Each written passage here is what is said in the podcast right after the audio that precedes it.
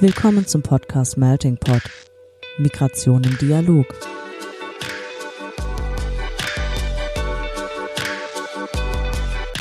In diesem Podcast sprechen wir mit NachwuchswissenschaftlerInnen aus verschiedensten Fachgebieten, die zum Thema Migration forschen.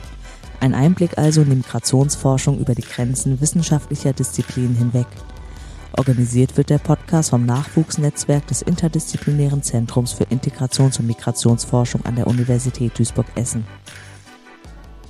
Vor langer, langer Zeit gab es im Weltall noch keine Erde. Aber es gab schon die Sonne, den Mond und ganz viele Sterne. Mächtige Götter hatten diese Planeten erschaffen. Diese Götter lebten hinter den Wolken im Sternenzelt. Sie liebten das Tanzen und das Musizieren. Denn durch das Tanzen zur Musik konnten sie das Universum erschaffen. Allerdings fehlte noch ein Planet, die Erde. Das war ein kurzer Ausschnitt aus dem Kinderbuch Wie die Sterne an den Himmel kamen. Elf Geschichten aus der Zeit unserer Vorfahren. Vorgelesen von unserem heutigen Gast Dunja Sharbatar. Schön, dass du da bist, Dunja. Hallo. Das Moderationsteam besteht heute aus Andrea und mir, Janet. Und vielleicht stelle ich unseren heutigen Gast kurz vor. Äh, Dunja, du hast in Bochum Religionswissenschaft und Japanologie studiert und bist aktuell an einem Projekt zum Thema Kirchenbau und Kirchen, eine qualitative Erhebung von sakralen Räumen in Deutschland tätig. Parallel dazu verfasst du noch deine Dissertation. Zu welchem Thema genau? Genau, also ich promoviere zum Thema religiöse Atmosphäre in japanischen Kirchenbauten. Das klingt jetzt ein bisschen abgespaced ähm, und phänomenologisch vielleicht, aber wir wollen sozialwissenschaftlich sozusagen untersuchen, wie japanische Kirchen einmal materiell gebaut sind und welche Aspekte wichtig sind, um eine in Anführungsstrichen religiöse Atmosphäre zu erzeugen ähm, und wie das mit sozialen bzw. psychologischen Aspekten zusammenkommt. Okay. Super spannend für uns, weil wir bisher noch gar keine Religionswissenschaftlerin zu Besuch hatten und äh, besonders nicht mit so einem speziellen Thema wie ein Kinderbuch veröffentlicht zu haben. Und um dich ein bisschen näher kennenzulernen, gebe ich mal über an Andrea. Ja, hi Dunja, schön, dass du da bist. Ich leite jetzt über zu den Entweder-Oder-Fragen. Die sind ja aus unserem Podcast vielleicht schon ein bisschen bekannt. Und wir haben heute versucht, wieder einen inhaltlichen Bezug zu deiner Person oder deinem Thema, deinem Wissenschaftsthema zu finden. Und deswegen ist die erste Frage zu Reisen, Europa oder Asien? Asien. Okay, das klang nach einer leichten Antwort für dich. ja, also ich mag Europa auch, ist auch echt schön hier. Also ich war jetzt im Urlaub äh, in Italien, das war wirklich wunderschön. Aber ähm, ich mag irgendwie die andere Welt, also das, das was ganz anders aussieht. Also die Mhm. verrückten Tempel und Schreine und äh, lustiges Essen, genau. Lustiges Cool. Essen. Okay.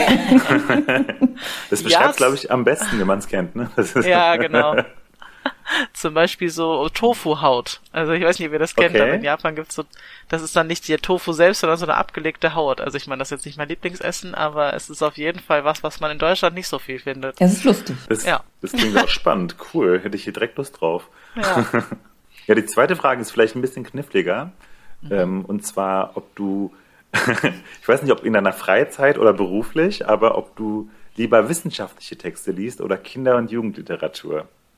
Äh, ich glaube, das ist gar nicht so schwer wissenschaftlich lieber. Also ich habe, äh, warum auch immer, schon früh als Kind gerne auch Biografien gelesen. Die sind jetzt nicht Hm. wissenschaftlich, aber ich habe ungern Romane gelesen. Also ich habe erst spät damit angefangen.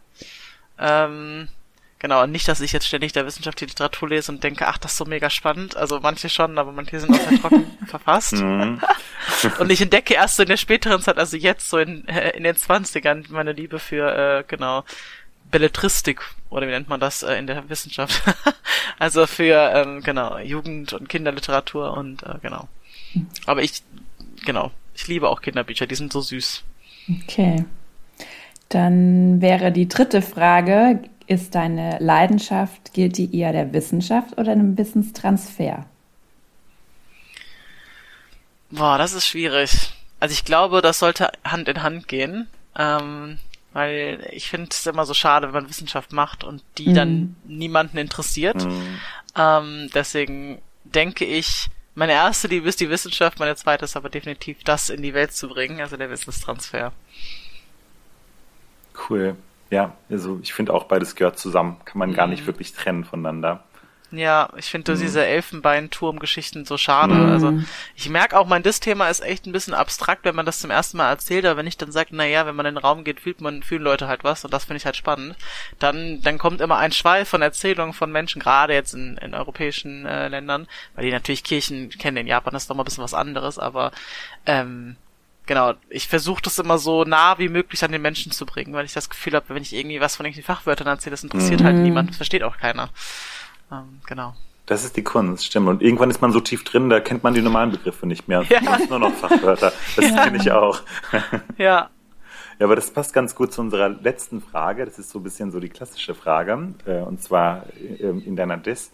Arbeitest du eher qualitativ oder quantitativ? Äh, ich arbeite qualitativ. Also ich mache wirklich ähm, eine rein qualitative Erhebung, weil ähm, ich es ganz wenig gefunden habe bisher zur Atmosphäre in Japan als Thema, also Raum und Atmosphäre in Japan. Und weil ich auch sehr, sehr gerne einfach näher an die Menschen rangehe. Also ich finde quantitativ mhm. cool, als ähm, das sind auch wichtige Erhebungen, aber ich habe ähm, einfach eine Liebe für die qualitativen Ausarbeitungen, die sehr ins Detail geht. Genau. Ja. Cool. Ja, wir sprechen ja heute allerdings nicht über deine Dissertation, sondern über das tolle Buch, das ihr geschrieben habt und wo wir auch vorhin einen kleinen Ausschnitt davon gehört haben. Deswegen würde mich jetzt zuallererst interessieren, wie kam es denn zu der Idee, dieses Kinderbuch zu entwerfen? Ja, also ähm, das Kinderbuch ist der Idee unseres Professors Kianusz Resania entsprungen, der nämlich eine Tochter hat und die hat sich so mit sechs oder so interessiert für die Schöpfung hm. der Welt. Also woher kommen die Sterne? Deswegen heißt das Buch auch, wie kamen die Sterne an den Himmel? Ähm, und die Frage, die er sich gestellt hat, war, gibt es denn Bücher, die ähm, vielfältig von Schöpfungsmythen erzählen. Und er hat in der Bücherei oder in den Bibliotheken, wo er geschaut hat, nicht so wirklich was gefunden. Also es gibt schon auch Werke, die aber eher auch für ältere Kinder zugeschnitten sind und eher weniger die verschiedene Religionen mhm. abdecken. Und er wollte eben eine sozusagen konfessionslose Vermittlung äh, geben, weil er eben Religionswissenschaftler ist und es sehr wichtig findet, die Breite äh, der verschiedenen Mythen an seine Kinder auch weiterzugeben. Und dann hat er die Idee gehabt und hat die ins CERES, also in unser Institut gebracht, ins Zentrum für religionswissenschaftliche Studien. Und ähm, an unsere Kollegin Judith Standardulisch, die auch Herausgeberin ist, ähm, die den Wissenstransfer damals geleitet hat. Und da, 2017, September, entstanden so die ersten konkreten Ideen. Okay, und 2017, als die Ideen anfingen, warst du da selber auch schon am Ceres oder wann bist du denn dann dazugekommen?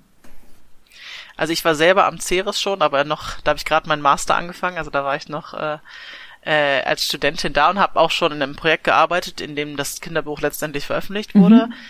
Ähm, also ich war Hilfskraft in einem Projekt, das äh, zwölf Jahre lang unser Ceres sozusagen äh, begleitet hat, das Käthe Hamburger Kolleg ähm, Dynamiken der Religionsgeschichte zwischen Asien und Europa. Und äh, Kianusch war da auch äh, lange aktiv und auch am Ende Leiter von dem Projekt und hat dann in dem Bereich ähm, das Buch sozusagen veröffentlichen können. Also wir haben es dann in, in dieses Projekt reingebracht, das ist vom BMBF gefördert. Und ähm, da geht es eben um Religionskontakte. Und das passte natürlich ganz gut zum Thema verschiedene Schöpfungsmythen und Geschichten, und ich bin dann 2019 dazugekommen, als ähm, genau, ich meinen Master fertig gemacht habe und ich herausgefunden habe, dass es ganz viele Geschichten gab, aber eben noch nicht Japan. Und dann habe ich gedacht, wollt ihr nicht Japan noch haben? Denn Japan hat auch einen Mythos, der anders ist als der von China, auch wenn man oft dazu neigt zu denken, ach, das ist eher alles Buddhismus oder sowas, ähm, habe ich dann den Shintoismus übernommen, den es eben noch nicht gab. Hm. Lustigerweise gibt es den Buddhismus im Buch auch nicht. Was ich auch nicht weiß, wieso nicht. Wir haben eigentlich viele ForscherInnen zum Buddhismus, aber äh, die buddhistische Geschichte wurde auch schon oft erzählt. Von daher. Ähm, Dachten wahrscheinlich alle, ach, das kennen alle schon. Buddhismus brauchen wir nicht. Also, ja, ich, ich glaube, wir haben so versucht, den Fokus auch ein bisschen auf das zu legen, was eben wirklich auch viel äh, erforscht wird, gerade am Ceres. Und Buddhismus ist natürlich schon was, aber der Jainismus und Daoismus, die werden eben auch von unseren Wissenschaftlerinnen viel ähm, erforscht, die auch nicht so ganz so bekannt sind. Also der Buddhismus ist ja auch relativ breit bekannt. Und wie gesagt, es gibt schon auch viel Literatur dazu, ähm, auch Kinderliteratur hm. über das Leben vom Buddha und so. Ähm, genau. Ich fand es auch äh, spannend. Deine, also die Geschichte, aus der du vorgelesen hast am Anfang, war ja zum Shintoismus. Mhm. Und Ich muss zugeben, ich hatte den Begriff irgendwann mal gehört, aber ich wusste gar nichts darüber. Und ähm, es ist wirklich für mich so ein, also für mich war das, ist das, glaube ich, ziemlich sinnvoll, dieses Buch zu lesen einfach. Ja, man, glaube ich, man kennt sicherlich diese roten Tore aus Japan. Man denkt, ja, das ist halt irgendein Tor. Und Schrein, Tempel, diese Begrifflichkeiten sind dann irgendwie auch schwer auseinanderzuhalten. Ja, aber der Shinto ist eigentlich so, also das ist so ein Überbegriff für ganz viele alte Traditionen, die sich um Kami, also japanische Gottheiten drehen. Ähm, und die beiden Charaktere, die in der Geschichte vorkommen, Izanami und Izanagi, gehören so zu den Grundgottheiten dieser ähm, Religion, die auch heute noch praktiziert wird. Mhm. Die mit dem Himmelsjuwelenspeer die Welt erschaffen. Das ist äh, genau. unglaublich schöne Geschichte. Mhm. Danke. Vielleicht kommen wir äh, zum inhaltlichen Teil. Also ihr habt ja tatsächlich verschiedene religiöse Schöpfungsgeschichten äh, umgeschrieben, dass sie kindesgerecht werden. Aber äh, gerade so äh, ja, Schöpfungsgeschichten wahrscheinlich sind ja oft ja teilweise sexuell aufgeladen und voller Gewalt. Und wie macht man das, dass sowas kindgerecht geschrieben wird? Wie seid ihr da vorgegangen? Also zu Beginn haben die HerausgeberInnen versucht, erstmal ein paar Geschichten zu sammeln oder Leute, die Lust hatten, ähm, zu sammeln und haben dann eben gesagt, wir wollen Mythen leicht erzählen. Und das war natürlich der erste Schritt, wo es schon schwierig wird. Also Mythen sind ja oft gerade wegen ihrer Komplexität sehr bekannt und unlogische Verläufe in der Geschichte prägen ja auch viele Mythen, die wir vielleicht auch in unserer in unserem Alltag kennen. Ähm, und die Kolleginnen und Kollegen haben eben Kontakt aufgenommen mit einer Lektorin relativ am Anfang des Prozesses und haben auch einen Workshop gegeben für die ersten Autorinnen, 2018 war das schon, und haben gesagt, okay, wir machen hier eine Guideline für euch, wie man Kinderliteratur prinzipiell schreibt, also einfache Sprache, leicht mhm. verständliche Sätze, sehr bildreich, viele ähm, ja, Adjektive, die halt wirklich die Geschichte aufmalen sozusagen mit der Sprache. Und diese Guideline habe ich dann zum Beispiel auch bekommen. Und dann wurde mir schon gesagt, vermutlich werden Sachen vorkommen, die du den Kindern so nicht erzählen willst in der Geschichte, also wie zum Beispiel Sex oder auch Gewaltszenen oder sehr, sehr krasse Unlogiken, die irgendwie schwer zu erklären sind. Und uns wurde eine Freiheit zugesagt, die wir ausnutzen sollen, einfach ein bisschen auch kreative Freiheit, weil das Buch ist eben zwar Wissenstransfer, mhm. aber ähm, natürlich sind wir irgendwie auch Wissenschaftlerinnen, das war dann immer ein bisschen mhm. schwierig zu sagen, was nehmen wir raus, was nehmen wir rein und das kann ich mir äh, genau. vorstellen, ja. Spannend.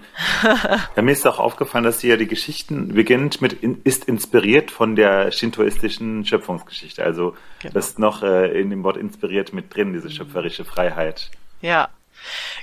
Ja, und also ich meine Geschichte hat so ein ganz tolles Beispiel, weil ähm, es in der Geschichte eigentlich viel um, um Sex geht. Also äh, die Welt wird erschaffen durch den sexuellen Kontakt zwischen diesen beiden Gottheiten. Und ähm, die Inseln, die daraus kommen und die Erde an sich, das ist alles die Geburt. Also ne, das ist natürlich auch irgendwie malerisch, aber da dachte ich so, wie soll ich das denn schreiben? Weil in der, in der Hauptgeschichte stirbt eigentlich auch die, das, der weibliche Charakter, weil die Geburt so schrecklich war. Und da dachte ich so, oh. das ist ja schrecklich und das möchte ich irgendwie ungern schreiben. Ähm, aber ich wollte irgendwas haben, was auch so eine Intensität ausdrückt, so eine Intimität, eine Nähe äh, zwischen zwei Charakteren, ähm, die auch übrigens eigentlich Geschwister und Paar sind. Also es ist auch auf einer moralischen Ebene fragwürdig in dem originalen Mythos. Und dann habe ich das eben umgeschrieben, habe gesagt, nee, es sind jetzt Freunde, die haben irgendwie ähm, gemeinsam die Aufgabe, diese Welt zu schaffen. Und sie machen das durch Tanz, was auch eine körperliche Aktivität ist. Man muss auch eng miteinander sein. Ähm, hat auch was mit Stimme zu tun. Deswegen singen die jetzt auch, habe ich mir gedacht. Und ähm, so bin ich sozusagen, da konnte ich das umschiffen, diese sehr expliziten sexuellen Ausführungen umschiffen und sagen, nee, nee, die tanzen einfach. Ähm, und tanzen gemeinsam. Und es geht auch nur in Gemeinschaft. Also sie müssen es gemeinsam machen. Ähm, und ich habe das dann mit unseren Herausgeberinnen abgesprochen, also äh, Judith Stander besonders, ähm, Judith Stander-Dulisch, die äh, hat ganz viel damals dann auch mit den Guidelines bei uns gemacht und ist die Geschichten durchgegangen, die Lektorinnen, wir hatten drei verschiedene in verschiedenen Stages des Buches, mhm. ähm, haben dann auch immer Feedback gegeben, was passt, wie kann man das nochmal umschreiben, das ist vielleicht ein bisschen zu kompliziert, das ergibt irgendwie keinen Sinn oder so und haben dann wirklich uns geleitet, angeleitet, diese schon natürlich aus der Wissenschaft rausgenommenen, umgeschriebenen Texte auch kindgerecht zu schreiben, was wirklich nicht so einfach ist, wenn man normalerweise versucht, so schlau wie möglich zu klingen. Ja. ja, das wissenschaftliche Laster quasi so ein bisschen.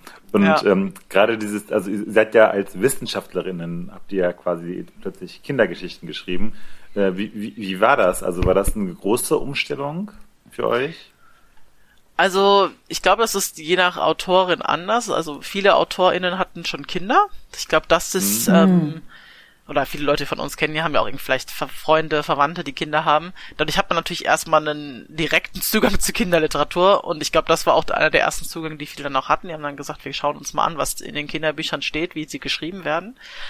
Und je nachdem, wie kreativ die einzelne Person ist, würde ich jetzt mal sagen, denken sich auch viele Eltern was selbst aus und erzählen irgendwelche Geschichten, wie ja auch die Rahmengeschichte in dem Buch ist, äh, von dem Vater, der diese Mythen als Erzählung eigentlich den Kindern mhm. mitgibt. Und so in der Art, glaube ich, gibt es halt manche von den Autoren, denen es leicht gefallen ist, weil sie das eh regelmäßig machen und die ähm, auch viel schon im Wissenstransfer gemacht haben. Und andere wiederum, die auch schwierige Geschichten hatten oder die einfach nicht so wirklich eine Übung hatten in kreativen Schreiben. Es ist einfach was ganz anderes, wenn man mhm. kreativ beziehungsweise ähm, ja abgewandelt schreibt, anstatt so genau wie möglich alle Fakten zu schreiben, wie es halt eigentlich unsere Praxis ist. Von daher ist es einfach auch vielen Aus, ähm, Aushandlungsprozess gewesen von was ist wichtig, was ist unwichtig, wie vermitteln wir das an die Wissenschaftlerinnen, also wie können wir denen sagen, ich weiß, du wirst das so korrekt machen wie möglich, aber es muss halt auch irgendwie so verdaulich sein, dass es Kindern Spaß macht, das zu lesen und sie nicht nach dem, nach drei Seiten mhm. gelangweilt sind oder irgendwie vielleicht gar nicht mehr mitkommen, weil es so, so komplex ist. Genau. Was ist denn das? Du hast gerade gesagt, es gibt eine Rahmengeschichte. Vielleicht magst du darüber noch erzählen, wie ihr das quasi aufge, also wie ihr das gerahmt habt, das mhm. Ganze, ja. Ja, ähm, die Rahmengeschichte, die ist auch einige verschiedene Stages durchlaufen. Ähm, äh, ich glaube, die erste Grundrahmengeschichte war ein Dialog, den äh, Keanu Shirasanya mit seiner Tochter führt und damit so ein bisschen in das Buch einführt und Franziska Bustin, die ähm, bei uns im CERES auch arbeitet und selbst über Kinderliteratur promoviert, hat ähm, das Projekt am Ende übernommen als, ähm, ich weiß nicht, so kreative Ausführerin, hat sich um die, den Verlag gekümmert etc. Und sie hat dann diese Geschichte mit Kianisch zusammen noch ein bisschen bearbeitet, hat sie länger gemacht, mit Judith in Bearbeitung, also wie gesagt, die drei haben das dann zusammen bearbeitet. Und in der Geschichte geht's dann um den Vater, also der wird einfach Papa genannt, und seine zwei Kinder und die Mutter. Und die sind gelangweilt, die Kinder, von äh, den Geschichten, die sie immer hören müssen, wenn der Papa kein neues Buch mitgebracht hat aus der Bibliothek, weil er sich immer so schlechte Geschichten ausdenkt und ärgern sich darüber und äh, wünschen sich, dass er irgendeine spannendere Geschichte erzählt. Und der Sohn ähm, fragt dann, wie eigentlich die Welt geschaffen wurde, also woher kommt die mhm. Welt. Und dann sagt er, das kann ich nicht so leicht beantworten, da gibt's viele Antworten drauf, aber lass uns doch gucken, ich habe eine Idee. Und dann reisen sie sozusagen, indem sie die Augen schließen, zu den verschiedenen Orten also zu den verschiedenen Geschichtsorten, in denen halt diese Geschichten entstanden sind. Und dann erzählt er diese Mythen oder die Geschichten, die angelehnt sind an die Mythen. Okay. Und das ist sozusagen das spannend so einmal drumherum. Und auch die Mutter sagt, ich weiß es nämlich auch nicht besser und die Kinder sind danach auch sonst fasziniert und finden es ganz spannend und können auch verstehen, warum man nicht so eine einfache Antwort darauf geben kann, woher die Welt kommt. Ja, das heißt, da habt ihr direkt noch aufgegriffen, so dieses, es gibt nicht eine Antwort oder es gibt nicht ähm, so die Schöpfungsgeschichte, sondern es gibt viele unterschiedliche Möglichkeiten. Ja. Mhm. Mhm. mhm. Und die reisen alle mit dem schönen Zauberspruch Jumbala, Jumbala, Jimbala. Ich weiß nicht, ob ich es richtig ausgesprochen habe. Ich glaube, das ist, das ist auch, den hat sich Kianisch auch selber ausgedacht.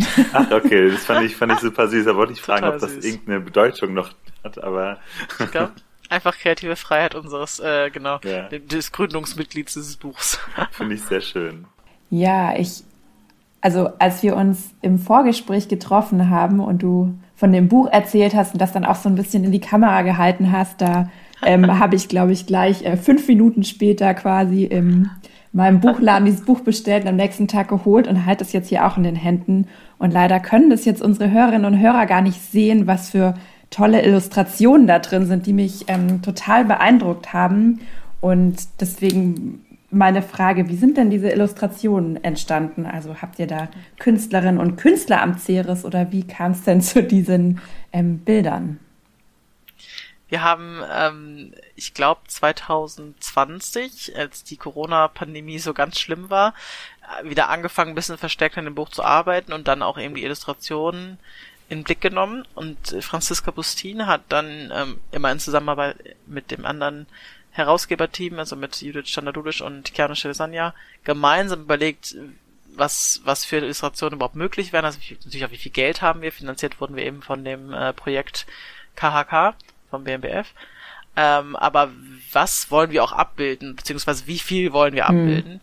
Und wenn man das Buch sieht, das ist jetzt nicht so ein, so ein Bilderbuch, es ist schon eher ein Geschichtsbuch, aber es gibt pro Geschichte, glaube ich, drei Illustrationen plus eine Karte, die wir doppelt gedruckt haben und ein Band, äh, ein Einband. Und ähm, uns war wichtig, dass die Illustration, Illustrationen sehr mh, mm, ja, divers sind von der Art und Weise, wie die Personen auch dargestellt werden. Also wir wollten jetzt nicht, ich sag jetzt mal ganz platt, so einen blonden Jesus haben, sondern wir wollten ähm, Charaktere haben, die auch ein bisschen aus der Kultur entsprungen sind, dass man sich auch reinfinden kann durch die Illustration. Das heißt, der Zeichenstil vielleicht ein bisschen angelehnt an die alten Mythen. Und äh, Franziska Bustin hat dann über Instagram äh, die äh, Illustratorin äh, Claudia Piras gefunden, die noch sehr jung ist. Ich glaube, die hat auch weiß, vor ein paar Jahren ihre Zeichenschule abgeschlossen und die Aquarelle malt. Und die in der Vergangenheit einmal ähm, das Buch Fairy Tales Retold ähm, gezeichnet hat. Also sie hat da Illustrationen zugegeben, mhm. wo es darum geht, die zum Beispiel Schneewittchen anders und neu zu erzählen. Und die haben wir dann angeschrieben und ähm, haben sie gefragt, ob sie Lust hätte und Zeit hätte, das zu machen und was sie sich vorstellen kann. Und die hat dann wirklich auf Basis von englischen Kurzzusammenfassungen unserer ähm, unserer Geschichten je, zu jeder Geschichte drei Illustrationen gemalt. Und die Claudia Piras ist selbst Italienerin, das sieht man schon, unser Team ist sehr international. Also wir haben WissenschaftlerInnen natürlich aus Deutschland, aber auch aus, ne, wie ist Claudia Piras aus Italien, wir haben auch eine Autorin aus Italien, ähm, eine aus Australien, einige aus ähm, verschiedenen Orten, natürlich in Deutschland, Frankreich, also wirklich, äh, ich glaube, Ungarn haben wir auch eine, äh, einen, hm, einen dabei. Spannend. Also verschiedene WissenschaftlerInnen, die dann auch teilweise ihre Geschichten selbst auf Englisch geschrieben haben, die dann übersetzt wurden von unseren KollegInnen. Also, ähm, genau, es war so ein buntes Gemisch von uns, ne, auch so ein bisschen, wie es halt in der Wissenschaft mhm. ist, wie man mhm. das so kennt, und dann nochmal übertragen äh, eben aufs Kinderbuch. Und die Illustratorin hat dann versucht, die Geschichten anhand von alten Bildern, die man aus Mythen kennt, also wir haben dann auch Bilder sozusagen gesucht, die das was wir geschrieben haben, abbilden in der Originalkultur oder im Originalland. Und sie hat das dann umgemalt. Ähm, bei mir war es zum Beispiel, sie hat dann die Geschichte gelesen, hat dann aus dieser Kurzzusammenfassung herausgefiltert, was wäre so ein Punkt, den man malen könnte. Und bei in, in der Geschichte zu Japan zum Beispiel gibt es eben diese Szene, wo sie, ähm, äh, wo die beiden Hauptcharaktere mit so einem Himmelsjuwelenspeer eben einen Tropfen auf den Boden fallen lassen, nachdem sie in der Milchstraße rumgerührt haben. Und das hat sie dann zum Beispiel gemalt. Ähm, und es gibt andere Geschichten, da wurden dann wirklich so ein, äh, weiß nicht, ich glaube zum Beispiel in ähm, bei der Geschichte vom Jainismus, also der so eine indische, eine indische Religion, da ist so eine ganz wichtige Szene, um die sich, um die sich alles dreht, wie ähm, Mahavit, ein Erleuchteter sozusagen, ähm, einem Kind und anderen Tieren erzählt, also ganz viele Geschichten erzählt und auch so ein paar Regeln der Welt erklärt. Und das hat sie dann abgezeichnet und so und hat dann teilweise verschiedene Ebenen die Bilder gemacht und hat sich immer orientiert eben an dem, was, was aus den Mythen bekannt ist. Und äh, wir hatten zum Beispiel bei, beim Islam, Christentum und Judentum das Problem, dass man ja Gott nicht zeichnen soll im Islam. Ähm, und dann war es auch so ein bisschen aus, und wie machen wir das jetzt? Wollen wir symbolisch arbeiten? Wir wollen niemandes Gefühle verletzen. Wir wollen natürlich mhm. nicht, dass äh, MuslimInnen das nicht lesen möchten, weil sie denken, da wird jetzt aber ähm, mhm. Allah gezeigt. Das wollten wir nicht. Aber wir wollten irgendwie schon symbolisch zeigen, dass da eine göttliche Macht in dem Mythos beschrieben wird und haben dann, glaube ich, die Hand hat sie ausgewählt, so als Gottes Hand, die dann ähm, hm. da gezeigt, so, so über dem Paradies sozusagen, ist über der Welt liegt. Und ähm, genau, also es war irgendwie auch wichtig, dass wir so korrekt wie möglich das machen, wie das in den Mythen beschrieben wird, aber dann auch nicht die Gefühle der KollegInnen beziehungsweise Gläubigen verletzen, die eben wirklich daran glauben und denen es für dieses nicht ein Mythos mhm. ist, sondern ähm, wirklich die Gründungsgeschichte der Welt. Das war also dann auch immer so ein bisschen eine Abwägungssache. Ja, ich finde es auch sehr toll, wie ihr ja vorne und hinten als Klappenillustration so die, die Weltkarte ja genommen habt. Und da hat dann ja auch jede Religion so ein Symbol. Und das finde ich auch, äh, ja. ist euch total gut gelungen. Und die leiten dann ja wiederum die einzelnen Kapitel ein. Wirklich ähm, sehr schön geworden. Ja. Dann könnt ihr ja eigentlich äh, auch das Buch in anderen Sprachen veröffentlichen, oder? Wenn ihr da eigentlich jetzt schon alles auch auf Englisch vorliegen habt.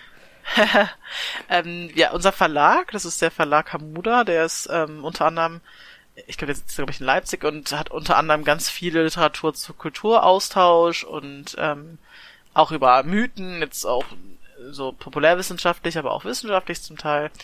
Und der kommt selber, also der Faisal Hamuda kommt selber, glaube ich, ich weiß gar nicht mehr, woher er kommt, Marokko oder Tunesien, ich bin mir gar nicht mehr ganz sicher.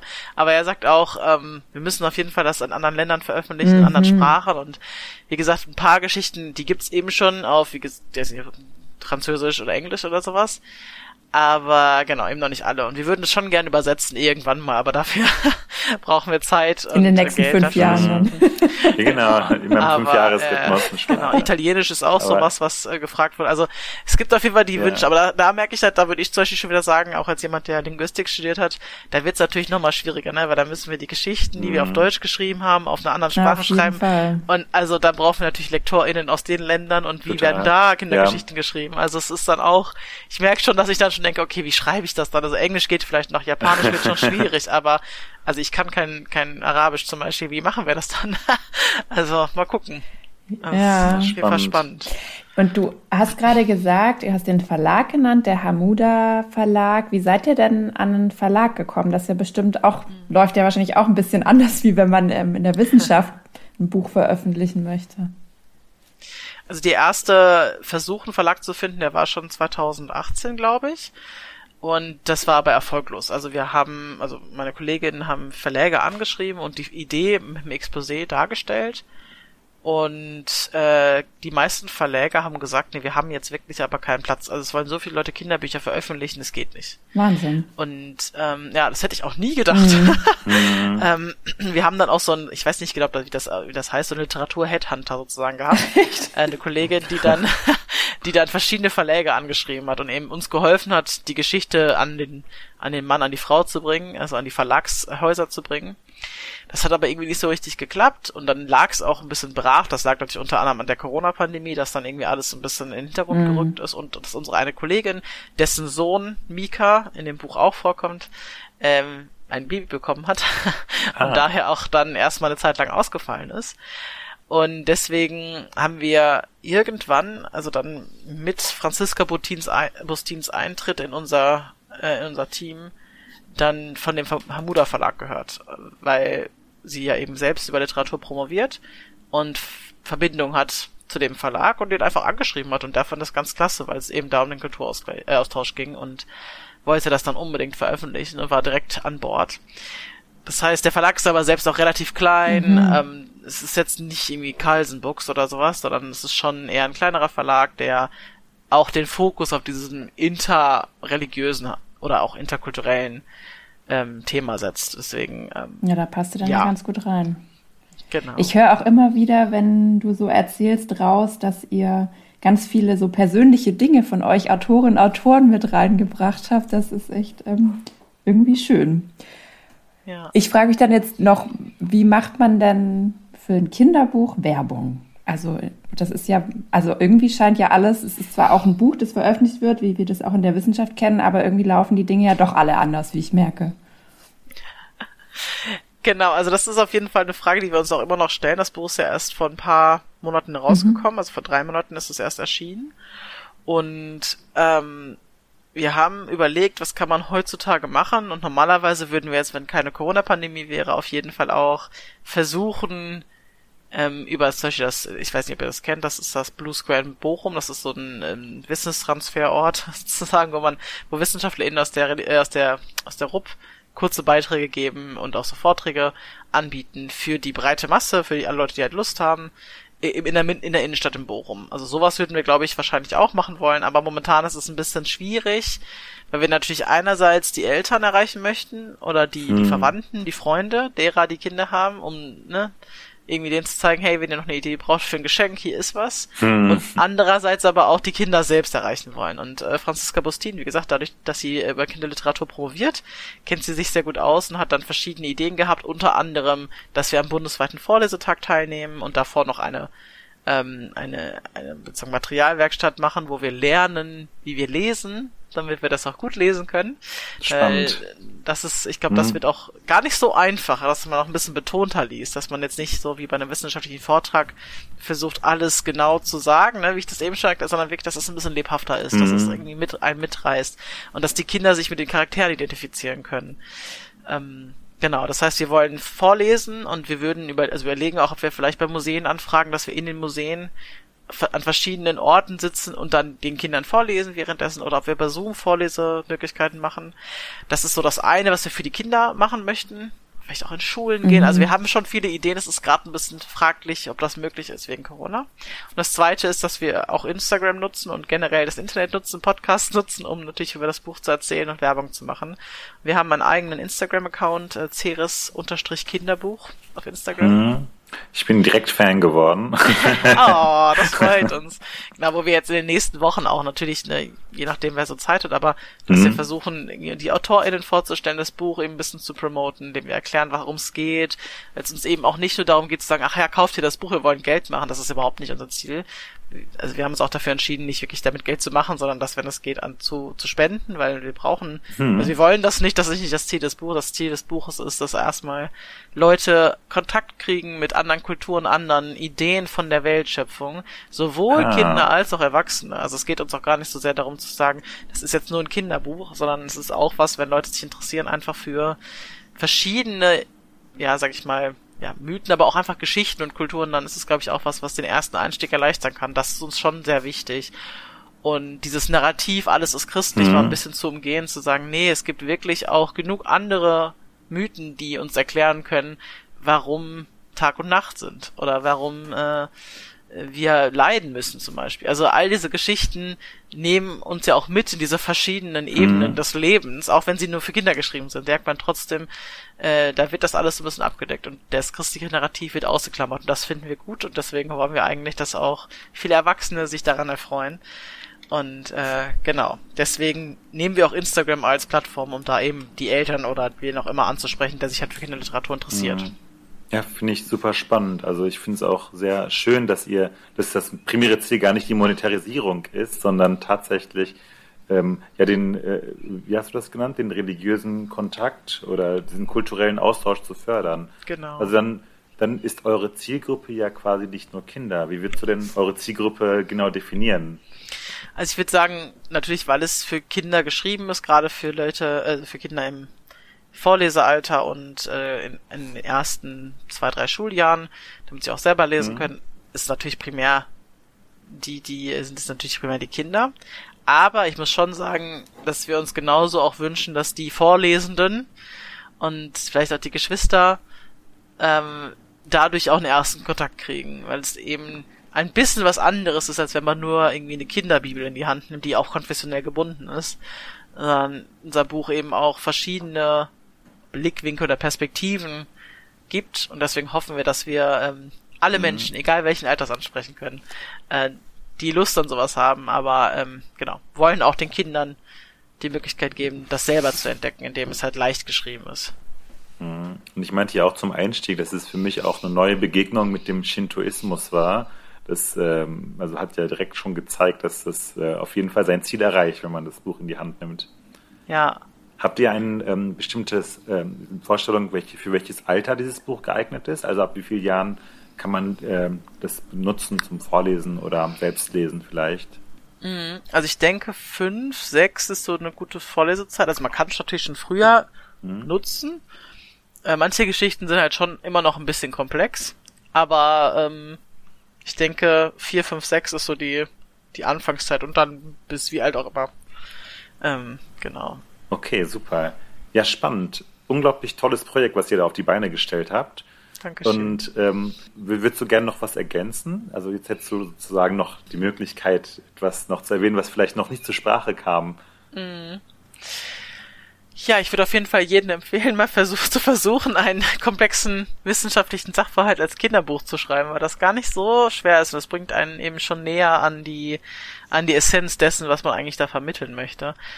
Ähm, es macht doch einfach Spaß, mal kreativ zu schreiben. Also wenn man ähm, noch nicht so viel kreativ schreibt, dann ist es auf jeden Fall was, was einem einen neuen Zugang zum Schreiben selbst gibt und zu den Wörtern, die man nutzt und sich selbst hinterfragen. Also das habe ich zum Beispiel, also ich schreibe auch gern privat und bin selbst jemand, der sich sowieso viel für sowas interessiert.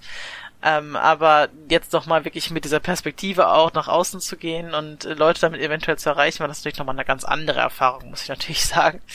Ähm, aber es hat Spaß gemacht, sich selbst neu herauszufordern, indem man es eben, also Reduktion ist gar nicht so einfach. Ähm, mm. Und äh, das zu lernen, was wir vielleicht kennen, wenn wir einen Journal-Artikel kürzen müssen, weil es schon wieder 10.000 Zeichen zu viel sind. Mm. Weiß nicht.